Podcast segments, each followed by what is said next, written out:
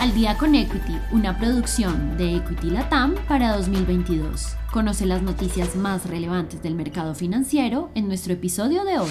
Noticias de apertura de la semana, martes 10 de enero. Wall Street en rendimientos estables. En el transcurso de la jornada del mercado del martes, el presidente de la Reserva Federal indicó la necesidad de que el Banco Central esté libre de influencia política mientras aborde una inflación persistentemente alta. Además, señaló que la estabilización de los precios requiere tomar decisiones difíciles que pueden ser impopulares políticamente. Se ha advertido que el fuerte comienzo del año del mercado de valores podría continuar en los próximos días, pero que los inversores deben ser cautelosos. Los principales índices de Wall Street cotizan en rendimientos aún positivos, donde el Dow Jones se aprecia 0.03%, el S&P 500 sube 0.04% y el índice Nasdaq crece 0.09%.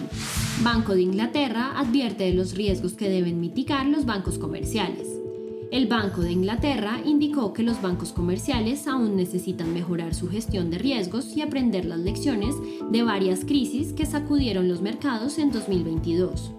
La Autoridad de Regulación Prudencial del Banco de Inglaterra señaló que la reacción del mercado a la invasión de Rusia a Ucrania y la agitación de las plazas de deuda pública británica y del níquel destacaron las deficiencias de riesgo en los bancos.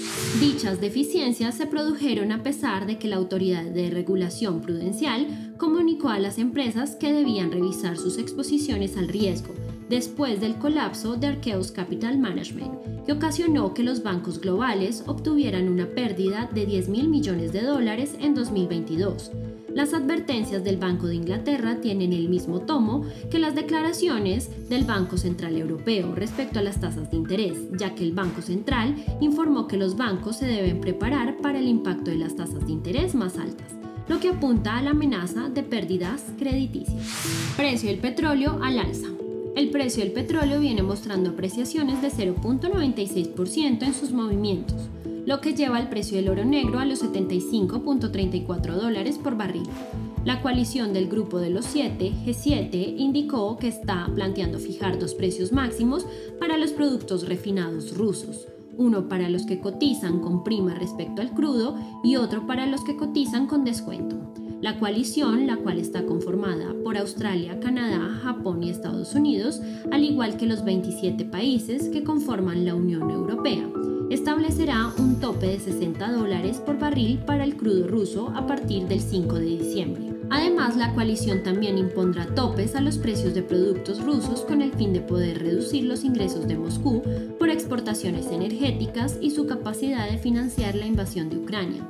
China también emitió un segundo lote de cuotas de importación de crudo para el 2023 elevando el total para este año en un 20% respecto al año pasado.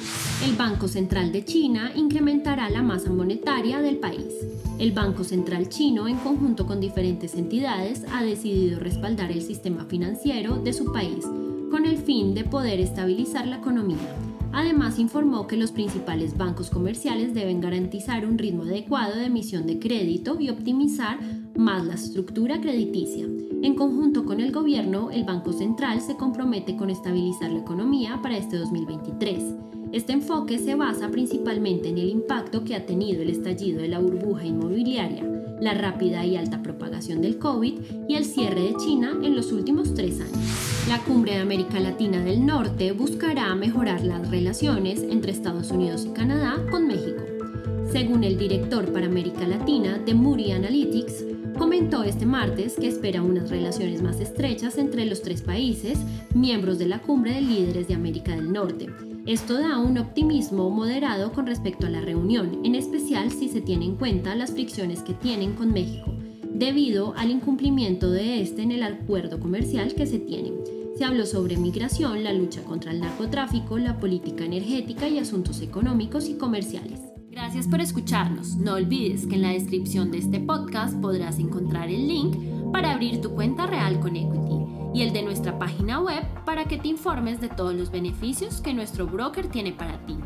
Adicional a esto, si quieres aprender de todo este mundo, no olvides registrarte semana a semana a nuestros eventos gratuitos como webinars y lives Encuentra toda esta información en nuestra cuenta de Facebook y también en nuestro canal de YouTube para que no te pierdas ni un solo minuto de nuestras transmisiones. Si te gustó este episodio, no olvides seguirnos, compartir con tu red y escucharnos todos los lunes y viernes de apertura y cierre del mercado financiero.